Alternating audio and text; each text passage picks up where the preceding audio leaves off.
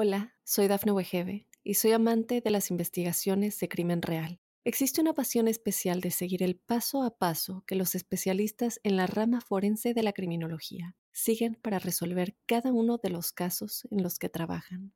Si tú, como yo, eres una de las personas que encuentran fascinante escuchar este tipo de investigaciones, te invito a escuchar el podcast Trazos Criminales con la experta en perfilación criminal, Laura Quiñones Orquiza, en tu plataforma de audio favorita. Nos escuchamos en el próximo episodio y muchísimas gracias. Hola, hola, bienvenidos al episodio número 56 de La Huella OVNI. Soy Jorge Luis Zuckdorf, me encuentran en redes, en Instagram en arroba Jorge Luis S. Oficial, en Twitter en arroba Jorge Luis S-77 y como siempre en este espacio que es para pensar todo lo relacionado al fenómeno ovni, todo lo relacionado a los misterios del universo, todo lo relacionado a los misterios de las grandes preguntas que nos hacemos como, humanidad, las hacemos con el hashtag numeral la huella ovni, todo junto. Ahí también todas las preguntas, comentarios, reflexiones que quieran hacer en los siguientes, en los siguientes episodios. Bueno, si les parece, no damos más vueltas y empezamos con este nuevo podcast de la huella ovni. Y ahora nos vamos a meter eh, en una pregunta que me hizo Ancair, arroba Ancair2, que me pidió si podíamos hablar un poquito de don Pedro Romañuc. Por supuesto que podemos hablar de don Pedro Romañuc, que ha sido uno de los padres de la ufología argentina, un personaje sumamente interesante. Yo lo conocí en su casa, si no me falla la memoria, eh, en José León Suárez, allá habrá sido por el año 2005, 2006. Intuyo que debe haber sido una de las últimas entrevistas que él ha dado, no sé cuánto tiempo más eh, dio entrevistas. Él murió en febrero del año 2009, había nacido en 1922, 92 iba a decir, en 1922. Y él revolucionó la investigación del fenómeno ovni creo yo desde muchos lados y desde muchas perspectivas. Eh, lo primero que cabe destacar es que él fue piloto militar, piloto de la Fuerza Aérea Argentina y desde una experiencia personal que él tuvo, decidió dedicarse a investigar el fenómeno.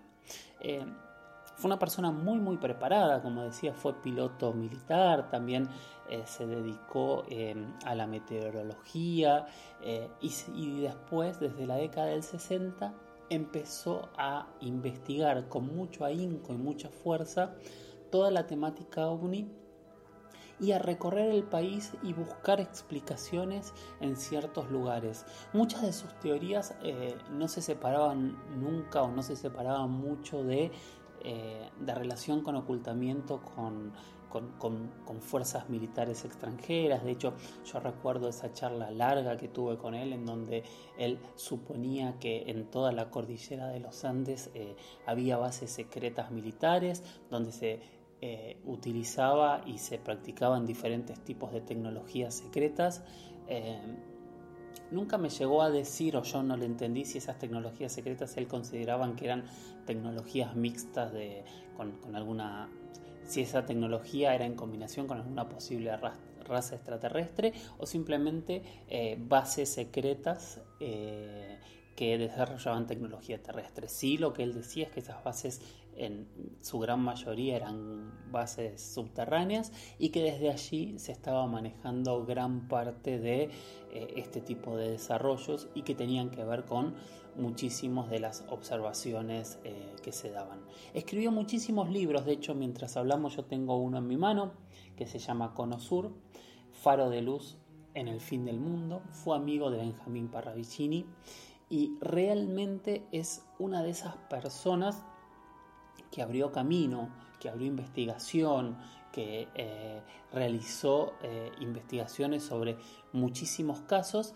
Y con este punto que nosotros eh, siempre destacamos todo lo que se pueda, destacamos muchísimo que es em, buscar información de personas que son profesionales del cielo.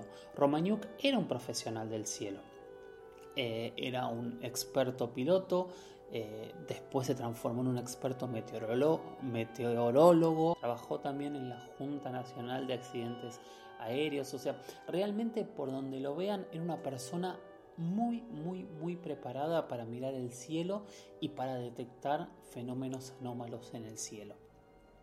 Recomiendo leerlo, recomiendo buscar las entrevistas en, YouTube o en donde quieran, hay muchísimo, muchísimo material sobre este personaje que realmente fue muy, muy importante en todo lo referido a la investigación del fenómeno ovni en Argentina. Esto es La Huella OVNI, soy Jorge Luis Zuckdorf, me encuentran en redes, en Instagram como arroba Jorge Luis S oficial, en Twitter como arroba Jorge Luis S-77 y utilizamos entre todos el hashtag numeral la huella ovni para poder comunicarnos. Recuerden que además de salir por Bebana los días sábados a las 22 horas, el programa se corta en, especiales de 20 minutos, de 20 a 30 minutos y se sube a Spotify y a los diferentes eh, este, reproductores de podcast que existen y ahí también pueden escucharlo por primera vez si algo, algún tema se lo perdieron o si quieren reescuchar alguno de los temas de los que comentamos. Temas, temas, temas, necesitamos todas las semanas temas. Este programa se nutre de su curiosidad, de sus ganas de saber, de sus dudas, de sus preguntas, así que todo lo que quieran que hablemos, por favor con el hashtag numeral la huella ovni, como decíamos, ahí empiezan a poner eh, las temáticas que quieren que conversemos, así como las fotos, las imágenes y las opiniones de, los, de lo que vamos hablando mientras el programa avanza. Ahora sí, Xavi Mate o Xavi Mate, arroba Xavi bajo mate, nos pregunta, siempre recuerdo la oleada ovni en Bélgica, una serie de avistamientos de triángulo que duró desde el 29 de noviembre de 1989 hasta abril de 1990. ¿Cómo no recordar esa foto hiper, hiper famosa e hiper, hiper polémica? No sé si ustedes la recuerdan, ahora la vamos a poner con el hashtag numeral la huella si ya no la puso alguno de ustedes que es este triángulo de tres luces que se ve desde abajo y que realmente es una foto un poco borrosa, pero también muy muy impresionante. Esta foto fue debatida y sigue siendo debatida hasta el día de hoy. La foto apareció como anónima, pero un tiempo después apareció un supuesto autor, un señor que se llamaba Patrick, eh, que decía que la foto la había tomado él con un grupo de amigos y que esa foto era falsa. Tiempo después, de hecho, hizo ir a los medios de comunicación a su casa, mostró cómo había cortado un triángulo de Tergopol, cómo le había puesto tres linternas en cada punta, la había colgado y había tomado la foto. Puede ser, sí puede ser, claramente. De hecho, yo hice una prueba similar hace unos años en México, en, en el estado de Guadalajara, con una foto muy muy famosa de México, en donde intentamos construir ese mismo objeto con Targopol para ver si eh, ese objeto también podría haber sido, eh, la foto podría haberse sacado de esta manera. Obviamente es posible, por eso yo siempre digo que cuando vean algo extraño, siempre la foto tiene que tener referencia. O sea, más allá de tomar la foto en un plano corto, siempre es necesario tener un plano abierto en donde veamos tal vez un árbol, un pedazo de casa, algo que nos dé referencia del tamaño del objeto, de la ubicación en el cielo y que nos dé algún tipo de referencia de que es real. Porque el problema de la foto que es muy fácil de, falsificar, aunque hoy claramente eh, yo lo primero que recomiendo es no creer en imágenes, hoy es muy fácil eh, retocar cualquier tipo de imagen para hacernos ver lo que querramos. Entonces es muy muy difícil creer que una imagen es verdad solo por el hecho de que nos aparece en la mano o en la computadora en este caso o en el teléfono. Pero bueno, volvamos a nuestro tema y no nos vayamos tanto por la tangente. Esta imagen entonces puede haber sido real, puede haber sido trucada, realmente ambas posturas pueden ser ciertas, pero eso no quita lo que ocurrió en Bélgica. a partir de ese día, del 29 de noviembre de 1989. ¿Por qué? Porque hubo más de 450 denuncias de diferentes personas que vieron un objeto triangular. Todos lo describían como bastante grande, por momentos volando a muy muy baja velocidad por los cielos, por momentos volando a muy alta velocidad, pero realmente hubo muchísimos, muchísimos avistamientos de, este objeto. De hecho, solo en noviembre, el 29 de noviembre, se habla de, que es el, día máximo, pero en realidad el, evento más fuerte en torno a este ovni triangular se dio la noche del 30 al 31 de marzo del 90, cuando el objeto es rastreado por un radar de la Fuerza Aérea Belga. Aparece en el radar y se envía a dos aviones a investigar qué es lo que era. Los aviones nunca llegaron a ver nada. No, no, pudieron este, llegar al punto donde se estaba captando esta imagen, pero durante esas, las, próximas, las siguientes dos semanas hubo más de 143 denuncias de personas que estaban viendo este mismo objeto en los cielos. O sea, estamos hablando que sí, 100, de 450 personas vieron este triángulo en el cielo, o sea, 450 personas lo denunciaron, podemos estar hablando de que por lo menos un cero más de esas personas lo vieron, porque no todo el mundo el que ve, que ve denuncia, Estamos hablando de muchísima gente que vio lo mismo, en un lapso muy corto, muy determinado de pocos meses. Claramente estamos en uno de esos casos donde algo ocurrió, algo pasó en los cielos de Bélgica. Ahora, ¿puede haber una explicación para este ovni triangular? ¿Hay una explicación tecnológica? Y la hay, hay una explicación que llegó tiempo después, que sorprendió a todos, pero que tampoco conformó absolutamente al 100% de eh, los investigadores, de los testigos y de quienes siguieron intentando entender qué era lo que había ocurrido en Bélgica. Hola, soy Dafne Wegebe y soy amante de las investigaciones de crimen real. Existe una pasión especial de seguir el paso a paso que los especialistas en la rama forense de la criminología siguen para resolver cada uno de los casos en los que trabajan. Si tú, como yo, eres una de las personas que encuentran fascinante escuchar este tipo de investigaciones, te invito a escuchar el podcast Trazos Criminales con la experta en perfilación criminal, Laura Quiñones Orquiza, en tu plataforma de audio favorita. Y el caso volvió a la palestra cuando Estados Unidos hizo público su avión F-117, el avión fantasma, que es triangular, que se dice que puede moverse a velocidades muy muy, muy, muy lentas. Imagínense un avión volando a 40 kilómetros por hora. Eh, y por sobre todas las cosas, eh, podría haber estado en la región. Ahora, veamos las fotos. Pongamos incluso la foto esta que para muchos es fake, pero hay otras imágenes que, que, han captado no con tanta claridad este triángulo. Y veamos las imágenes del F-117. ¿Es lo mismo? Yo siempre creí que sí. Y me puse a buscar eh, algunos elementos para tratar de, eh, de, ver si realmente era lo mismo. Y los detractores que hablan de que no es el 117 van desde quienes dicen que Estados Unidos jamás confirmó que el avión hubiese estado volando en esa zona. Claramente no lo hubiese hecho tampoco porque estaríamos hablando de, una violación a, un territorio, este, a un territorio, pero también las los que contradicen a la versión del F-117 tienen dos argumentos muy interesantes. El primero es que dicen que eh, el F-117 no tiene más de 20 metros de largo y que el tamaño y la altura que se veían estos objetos, este objeto debería medir por lo menos 70-80 metros o más para que se viese como lo veían los testigos a la altura que estaba, incluso lo que fue captado por los radares. Este es el primer punto.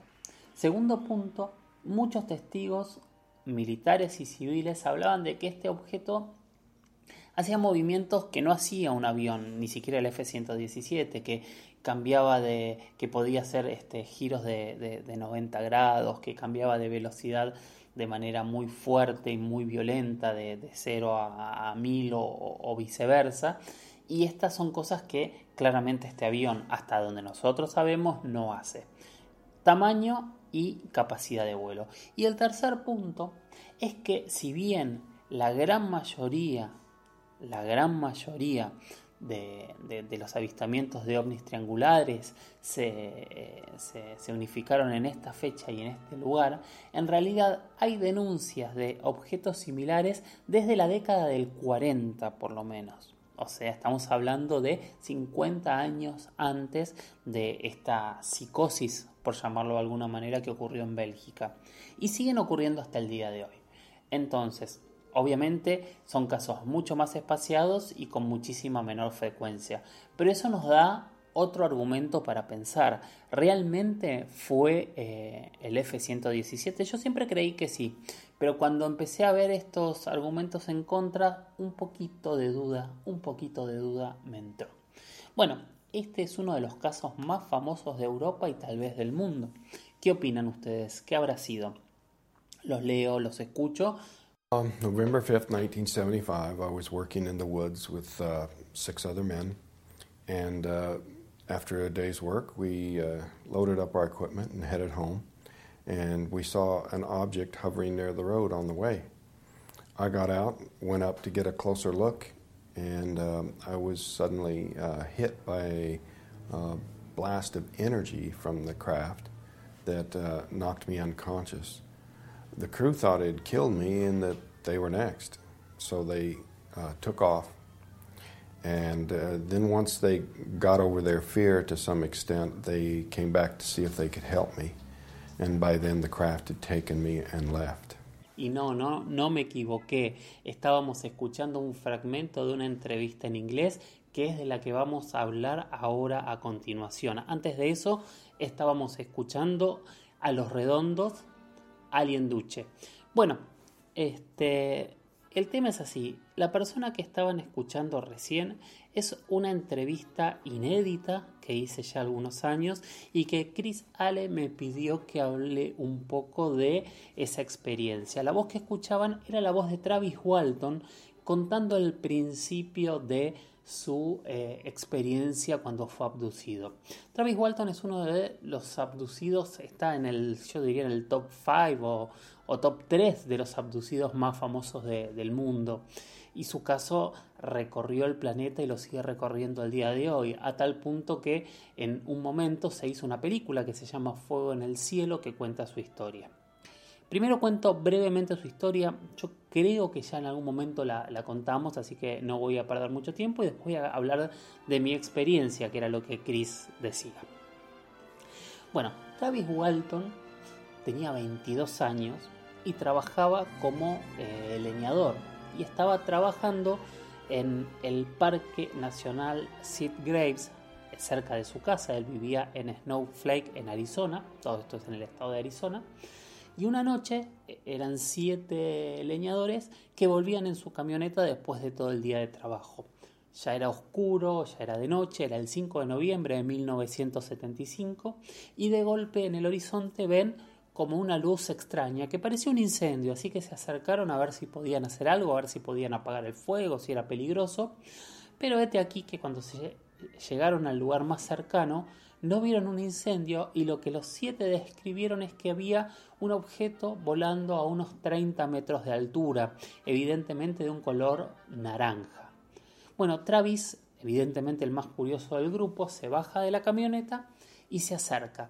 Los otros seis se acercan un poco atrás de él, pero de golpe sale una luz muy fuerte de este objeto que volaba, según el relato de todos, y lo ilumina a, Travis. ¿Qué haría cualquier amigo en una situación así? Salieron corriendo, se subieron a la camioneta y se fueron. Hicieron algunos metros, dijeron, no lo podemos dejar a Travis acá, volvieron hacia atrás, pero no lo encontraron a Travis para, por ningún lado. Travis había desaparecido en esa luz. Empezaron a buscarlo por un lado, imagino que habrán estado varias horas buscándolo, pero no lo encontraron por ningún lado. Así que volvieron al pueblo, hablaron con el, con el sheriff y le dijeron lo que había ocurrido. Claramente, claramente, eh, nadie les creyó cuando empezaron a hablar de que Travis había sido abducido por, por una luz. Eh, lo primero que pensaron era un, que era un chiste, después cuando Travis no empezó a aparecer, rápidamente el chiste pasó a ser un caso policial y todos pensaron en realidad que alguno de sus seis amigos lo había matado. Y empezaron a hacer eh, indagaciones, sobre todo a partir del día 3, muy fuertes y la acusación sobre estas tres personas, eh, sobre estas seis personas, era cada vez más grave y más seria. Imagínense, dos, tres, cuatro, cinco días y este señor Travis no aparecía. Hicieron búsquedas, se buscó el cuerpo, pensaron que hasta podría haber muerto de hipotermia, que lo habían desmembrado, no sé, cientos y cientos de, eh, de, hipótesis empezó a barajar la justicia, la policía, pero realmente no llegaban a ninguna conclusión.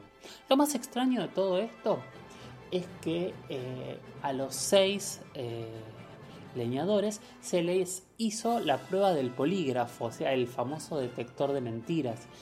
Y a todos la prueba del polígrafo les dio positivo, o sea, todos parecían no estar mintiendo, cosa que sorprendió aún más a las autoridades, al pueblo y imagínense a la prensa también en ese momento. Pero bueno, al quinto día claramente nadie esperaba volver a encontrar con vida a Travis Walton ese día, esto fue el 5 de noviembre, así que estamos hablando del 10 de noviembre de 1975, sonó el teléfono en la casa de Travis. Y una voz que realmente, y esto es interesante, parece que nadie reconoció, dijo ser Travis Walton y que estaba en un pueblo cercano, en una estación de servicio, en una gasolinera, eh, si lo podían ir a buscar. Y hasta allá fueron todos rápidamente, la familia, con, con, algún amigo también, uno de los, de los implicados, fueron hasta el lugar a buscarlo. Bueno, y la verdad es que cuando llegaron a la estación de servicio, a la gasolinería, imagínense una de estas gasolineras eh, que son típicas de las películas de Hollywood, en medio de la nada, eh, en, una ruta, este, sin absolutamente nada, solo la gasolinera y un teléfono público. Y ahí estaba Travis, estaba muy flaco, muy pálido, apenas podía hablar, realmente estaba eh, muy, muy mal. Y a partir de ahí, a partir de ahí viene la segunda parte de la historia. Y esta segunda parte de la historia Travis la contó ya en el hospital. Y lo que contó fue que después de que esa luz ese haz de luz lo, iluminó, él se cayó y se golpeó la cabeza y que cuando se despertó de ese golpe en la cabeza, él cuenta estar en una especie de sala muy blanca, tendido en una especie de cama y que de golpe vio un montón de seres bajos, él cuenta seres este, muy bajos, eh, blancos, eh, sin pelos, con orejas y, ojos muy muy pequeños observándolo.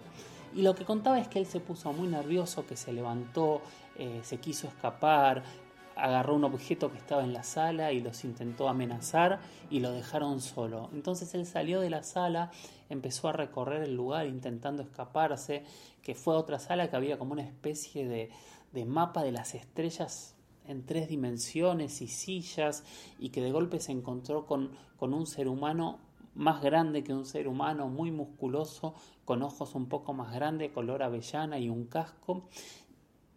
Y así eh, lo fueron tranquilizando, estos hombres no hablaban, le pusieron una máscara y lo durmieron. Y lo próximo que recordó fue levantarse otra vez en la autopista, en la carretera en donde lo encontraron, y viendo esta luz que se alejaba. Fueron minutos para Travis, cinco días para, para, sus amigos y familias. Bueno, esta es la historia de Travis Walton.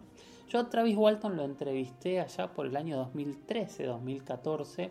Compartimos eh, un, evento en, Foz de Iguazú con diferentes este, ufólogos. Yo estaba haciendo mi serie Contacto Extraterrestre y por, invitación de Ademar Chevaer, el, el ufólogo yo creo que uno de los más importantes sin dudas de, América Latina y de Brasil, que es el director de la revista UFO, nos había invitado a hacer entrevistas. Y bueno, y Travis estaba ahí. El tipo de entrevista de Travis no, no entraba en el concepto del programa que nosotros estábamos haciendo, pero estuvimos conversando muchísimo con él y en un momento decidimos hacer esta entrevista y guardarla. Y esta entrevista completa hasta el día de hoy eh, está guardada y esto que escucharon ustedes es la primera vez que alguien lo escucha, así que eh, tienen ese primer pedacito, así empieza la entrevista que tengo guardada con Travis Walton y que según seguramente algún día eh, la publicaré en algún lado. Bueno, espero Chris que te haya gustado parte de esta historia, lo que fuimos contando. Y ahora vamos a ver con qué seguimos, porque estoy súper, súper, súper perdido. Vamos a ir a la música, por supuesto. Pero antes de ir a la música, quiero recordarles otra vez que escriban con el hashtag numeral la huella ovni que me arroben. En Instagram soy arroba Jorge Luis S77. En Twitter, en Twitter. En Instagram soy arroba Jorge Luis S oficial. Síganme ahí también. Pongámonos en contacto. Háganme preguntas, pónganme audios, cuéntenme sus experiencias. Quiero empezar a tener más experiencias para contar en el programa. Para mí eso sería muy muy bueno. Me gustaría que quien haya visto, sentido, algo extraño, algún familiar y quiera y tenga ganas de contarlo, se ponga en contacto conmigo y lo coordinamos para ponerlo en un audio y empezar a compartir, además de todas estas experiencias famosas, nuestras experiencias personales. Me parece que eso también podría llegar a enriquecernos muchísimo en este camino, ¿no? De preguntas y preguntas que nos llevan a más y más preguntas. Estamos en la huella ovni, Estamos en este espacio tranquilo de reflexión, de preguntas que nos llevan a más y más preguntas, de, historias, de, tratar de hablar con expertos para que nos eh, abran un poco más la cabeza, de, de debate, de pensamiento y de aceptar respuestas distintas a las que nosotros tenemos en la cabeza, porque nosotros no nos queremos casar con verdades absolutas nosotros queremos abrirnos a las grandes preguntas y que esas grandes preguntas nos lleven a otras y otras preguntas. Yo soy Jorge Luis Zuckdorf, me siguen en redes, como saben estoy en Instagram como arroba Jorge Luis S oficial, en Twitter soy arroba Jorge Luis S-77. Este programa en formato corto de episodios de 20 a 30 minutos lo encuentran en... Hola, soy Dafne Wegebe y soy amante de las investigaciones de crimen real. Existe una pasión especial de seguir el paso a paso que los especialistas en la rama forense de la criminología siguen para resolver cada uno de los casos en los que trabajan. Si tú, como yo, eres una de las personas que encuentran fascinante escuchar este tipo de investigaciones, te invito a escuchar el podcast Trazos Criminales con la experta en perfilación criminal, Laura Quiñones Orquiza, en tu plataforma de audio favorita en Spotify y en los diferentes reproductores de podcast con el nombre La Huella OVNI. Ahí también está la lista, la playlist, la lista con toda nuestra música. Si tienen ganas de escucharla en algún momento, ahí la tienen para ustedes. Y aquí estamos comunicándonos usando el hashtag numeral la huella ovni. Ahí preguntas, imágenes, reflexiones, pensamientos, experiencias, como decía recién, todo, todo lo que tenga que ver con el programa lo van volcando ahí a ver si logramos agrandar y agrandar nuestra comunidad todo lo que podamos. Vamos a seguir adelante con una de las preguntas más clásicas y más espectaculares que tienen estos temas. Y la hizo Lobo, arroba Damián 31 50 51 83. Él dijo, la, la desaparición de la Atlántida o Lemuria, ¿no tendrán algo que ver con los aliens? Damián, realmente das en uno de los puntos más misteriosos y que reúne y unifica a todas las teorías que hay sobre el misterio la Atlántida. La Atlántida, para quien no sepa o como para empezar haciendo un pequeño resumen, es una tierra hasta el día de hoy mítica. La Atlántida era una isla, una isla en donde había una sociedad que describió Platón en los diálogos de Timeo y Critias, eh, y en donde él decía que era una potencia militar, una sociedad mucho más avanzada en tecnología y en saber, en conocimiento y en desarrollo social. Era una civilización mucho más adelantada a su tiempo, que según el propio relato de Platón estaba después otras las columnas de Hércules. Las columnas de Hércules era el estrecho de Gibraltar, o sea, estamos hablando que estaba después del mar Mediterráneo. Por eso es muy difícil de ubicar porque podría estar ubicado en cualquier lado del planeta después del mar Mediterráneo. Sí, por el relato de Platón, era una isla y que cuando desapareció por una catástrofe eh, marina, seguramente, cuando desapareció, todos los pueblos fueron lentamente olvidándose de ella. Entonces estamos hablando, para que olvidarnos de, un imperio, estamos hablando de miles y miles de años. Este es el primer punto interesante de haber existido esta Atlántida. Estamos hablando de muchísimos años atrás. ¿Por qué un mito toma valor de verdad en algún punto? Yo creo que el mito toma valor de verdad en algún punto porque tenemos muchas civilizaciones muy avanzadas en el pasado y que no sabemos de dónde han sacado su conocimiento y para colmo vemos cómo civilizaciones avanzadas, por ejemplo, de América y de África, o de Europa o de Asia, en realidad Europa no había en ese momento, bueno, Grecia es la primera, eh, empiezan a tener puntos en común sin haber tenido un aparente contacto. Entonces ahí es donde podemos inferir o suponer que había alguna fuente de conocimiento, de saber anterior en la que todos coincidían. Bueno, y esta fuente de conocimiento en la que todos coincidían sería o podría haber sido la Atlántida. Ahora, la desaparición de la Atlántida es parte de este enorme misterio que es toda esta supuesta civilización que para la ciencia o para el eh, conocimiento formal no existe hasta que aparezca alguna prueba, pero tampoco se puede negar que, que haya existido. ¿Podría haber sido una civilización extraterrestre? No lo sabemos, no tenemos idea. ¿Podría haber sido una civilización anterior que se haya borrado de la faz de la Tierra? Tampoco lo sabemos, no tenemos idea. Sí entendemos que hace unos 3, 4 eh, mil años, en realidad 6 mil años atrás, 3, 4 mil años antes de Cristo, aparecieron los primeros rastros de civilizaciones organizadas. Primero en, en la media luna de mediterránea, donde nacieron primero los, sumerios y todos los pueblos que empezaron a forjarse alrededor, que empezaron a escribir.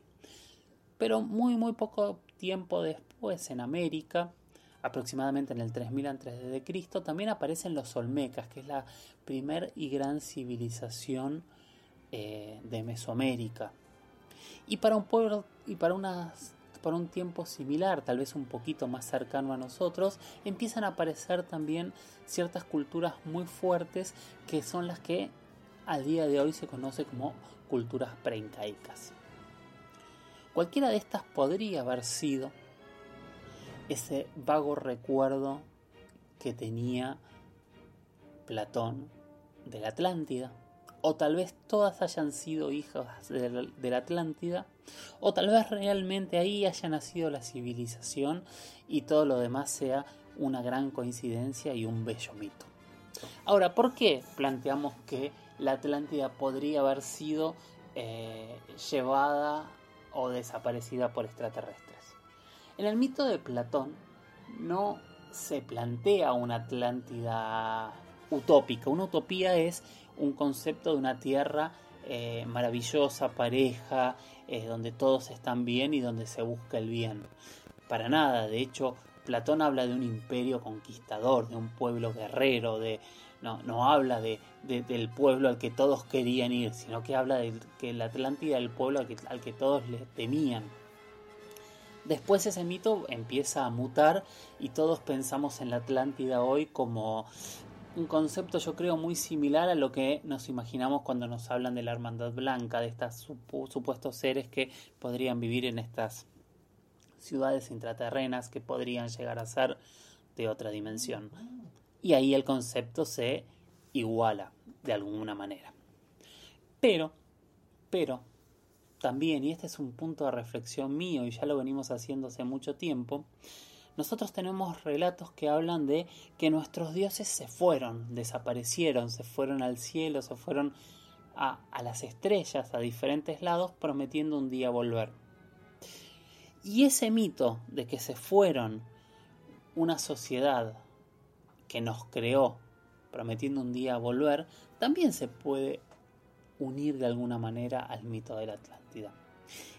Y si la Atlántida era simplemente ese Olimpo, ese lugar donde estaban los dioses creadores, que claramente si estos dioses, si los pensamos desde, desde este punto de vista, tendrían una tecnología y un poder más poderoso, y un día se fueron prometiendo volver, puede ser, realmente eh, es una postura que podemos pensar y que podemos analizar. Ahora, el único dato que tenemos de la Atlántida, que es el de Platón, no habla que se fueron, hablan que la isla se la tragó el océano. Se empezó a complicar toda la situación y la isla desapareció en una catástrofe que con el tiempo se interpretó y se analizó que podría haber sido una catástrofe natural como la explosión de un volcán, como un enorme maremoto o, algo similar a esto. Pero la realidad es que la Atlántida es uno de esos puntos donde abrimos enigmas y donde nos acercamos a la historia de una manera distinta, ¿no? Porque tal vez es este eslabón perdido que unifica a todas las culturas de la antigüedad en una misma. Sería este eslabón que podría darnos muchísimas, muchísimas respuestas a todo lo que sucedió después con la historia humana. Ahora, tal vez si llegamos algún día a la Atlántida, también podamos entender cuál es su origen, de dónde viene este concepto, de dónde viene esta tierra y a dónde nos podría llevar. Wow, es un tema para hablar días, meses, este es realmente un tema que, que es maravilloso para encarar, para pensar, para, para todo. Bien, espero haberte respondido. No sé si fueron los extraterrestres que se la llevaron, o si eran extraterrestres, o siquiera si existió. Sí, creo que hay que seguir buscando, porque encontrar algún rastro de la Atlántida podría llegar a ser esto que les decía hace un ratito, encontrarnos a nosotros mismos y encontrar tal vez hasta nuestra verdadera esencia. O no, pero deberíamos saberlo.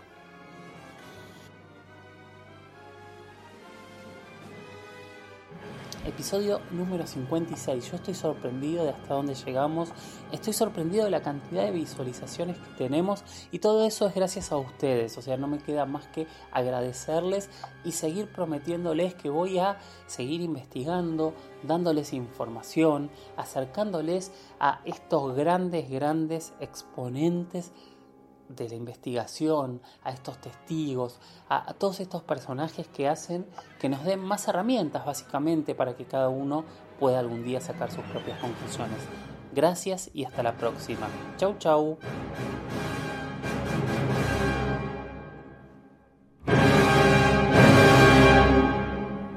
Hola, soy Dafne Wegebe y soy amante de las investigaciones de crimen real. Existe una pasión especial de seguir el paso a paso que los especialistas en la rama forense de la criminología siguen para resolver cada uno de los casos en los que trabajan. Si tú, como yo, eres una de las personas que encuentran fascinante escuchar este tipo de investigaciones, te invito a escuchar el podcast Trazos Criminales con la experta en perfilación criminal, Laura Quiñones Orquiza, en tu plataforma de audio favorita.